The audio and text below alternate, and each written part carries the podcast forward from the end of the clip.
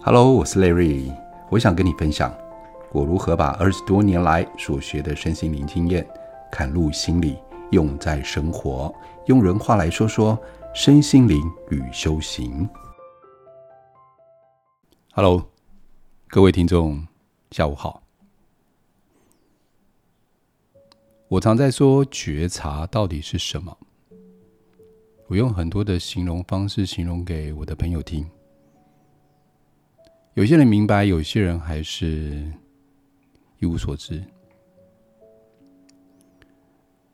我们今天来谈谈什么是觉察。这是一个特别的话题。你可能会问说，觉察到底是什么？简单来说啊，它就是我们自己对当下的环境、情感还有意识。全面清楚的明白，观察自己，也就是对自己的内在跟外在，我很清楚我现在到底在什么样的状态。这就是一种觉察，有一点像我从第三者的眼光在看我自己在干嘛。比如说，你现在在办公，你现在在写字。有另外一个人在看着你在办公，看着你在写字，或者是看着你在讲话。清楚明白的是，我现在在做什么。慢慢的，可以更细微的是，我可以觉察到我的情绪、心情，我此刻的感受，还有我在做这个动作背后的一个出发点跟目的性，都可以清楚的知道。那有人就会问喽，那觉察有什么好处？觉察能干嘛？它能带给我什么？我干嘛练习？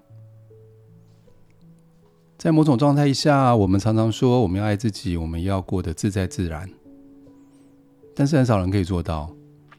一般来说，就是我去度个假，我去放个假，让自己放松一点，去吃自己喜欢的食物，买自己喜欢的东西。短暂的快乐，但是能够自在吗？自在就是自己当下在这里叫自在，所以那个在那个当下就很重要。练习觉察可以让我们在当下有很多的好处。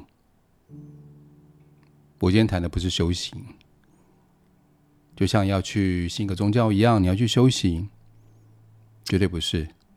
我们平常就可以去练习了，平常就可以注意到这件事情，也会在我们的生活当中会有一些很明确的改变。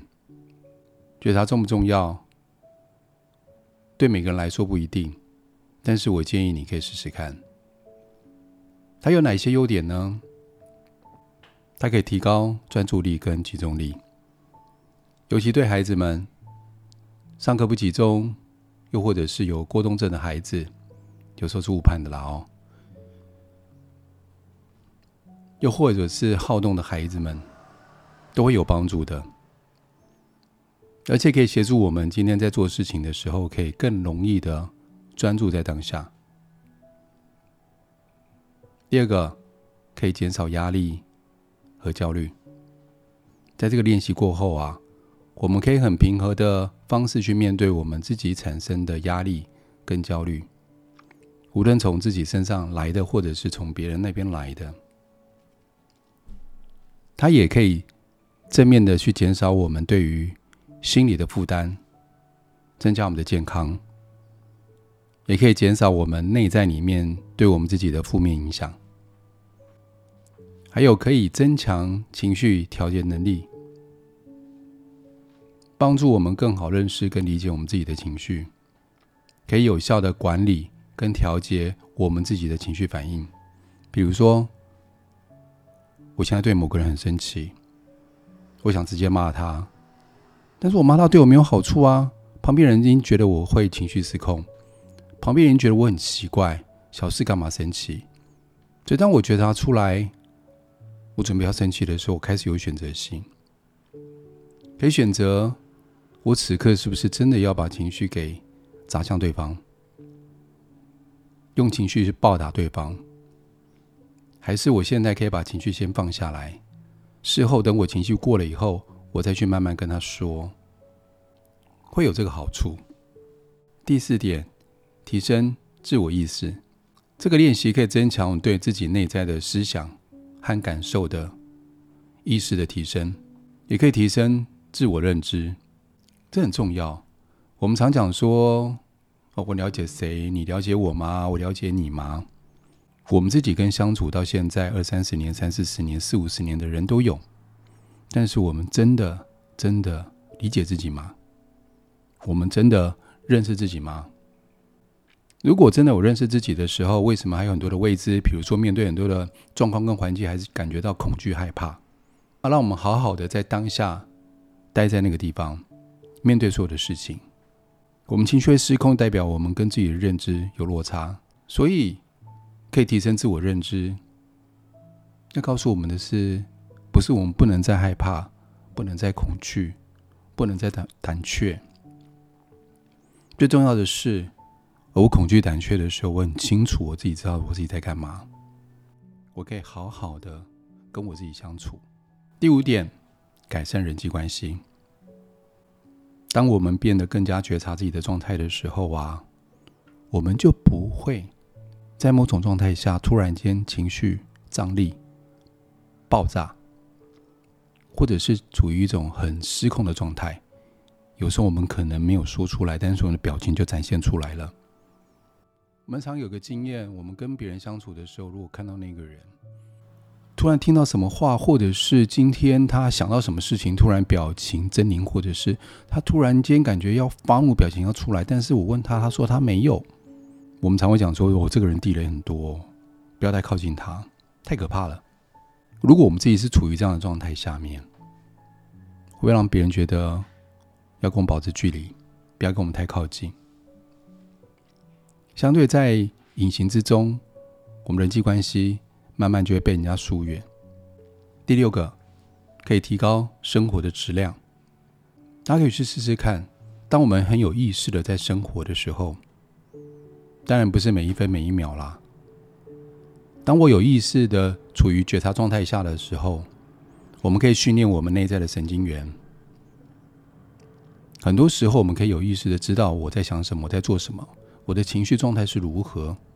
这样子可以有意识的提高我们整体的生活质量，而且可以增加我们自在感，也可以帮助我们在生活上的自主性。不会再被那些无名的情绪都自己来的哦，或者是别人的情绪影响给控制了，都有这些好处。那相对之下，我们是不是可以提升我们自己的生活质量呢？是绝对可以的。那么简单来说，我们在生活当中该如何实践觉察的方式？提供以下的方法给各位可以练习一下。首先。我们可以从一些简单的练习开始，比如说，当你感觉到压力的时候啊，你试着在当下让自己停下来，深呼吸，并且专注于你的呼吸，感受空气从你的鼻腔进入，慢慢进入到你的肺部，所以当你吐气的时候，你可以感受一下。这空气从你的肺部慢慢的经过你的鼻腔，慢慢的呼出。所以，当你感觉有压力的时候，你可以让自己停下那三五分钟，用这个练习专注在这个感觉里面。这就是一种当下的觉察。生活的方式也可以这样练习，比如说。你在吃饭的时候，去感受一下，当饭粒或者食物准备进入你嘴巴，你鼻子会先闻到这个味道，然后再进入你嘴巴的时候，当你咬下第一口，你的牙齿跟你食物接触的这个感受，硬的还是软的，液体还是固体，甚至可以感觉它的气味。当你咬第二口的时候，它的味道有没有改变？你的牙齿跟食物的触感是否也改变了？去感受那前五口、前十口的感觉。相同的，当你喝水的时候，你的手触碰到杯子，第一个感受，杯子是热的还是冰的？慢慢的，你把杯口靠近你嘴巴时，嘴唇跟杯子接触的感受，杯中液体进入到嘴巴里面，接触到舌头的感觉，味觉、触觉。甚至你可以听见水流动的声音，如果你够敏感的话，去感受这所有感觉带来这舒服的当下觉察，又或者是你在走路的时候，感觉一下你的脚步接触到地面的感觉。当你踏下去第一步，是脚尖还是脚跟呢？鞋底跟地面接触的感觉是硬的还是软的？当你第二步的时候，依然去感受一下；当你第三步的时候，感受一下，是否有一些不同？慢慢的感受。当你感受越久的时候，你的觉察就越敏锐。当你的觉察越敏锐的时候，时间拉长了，你就越能够活在当下。这过程，这过程会让我们很舒服的觉察自我。让自己好好的活在当下，这是一个很棒的练习，分享给各位。我曾经有听过催眠师，他帮一个躺在病床上很疼痛、很疼痛的一个病人，他已经吃了吗啡或者吃了那些止痛药剂都没有效的，用催眠的方式协助他。减缓他药剂的需求量。催眠是当下，催眠也是一个当下的觉察状态。在催眠的时候，利用这个方式，可以用自己的方法来训练自己。我可以很清楚的知道我现在是否要活在当下。那这样的话，我是不是可以很有意识的？那我这样子是不是可以促进我自己身体的健康？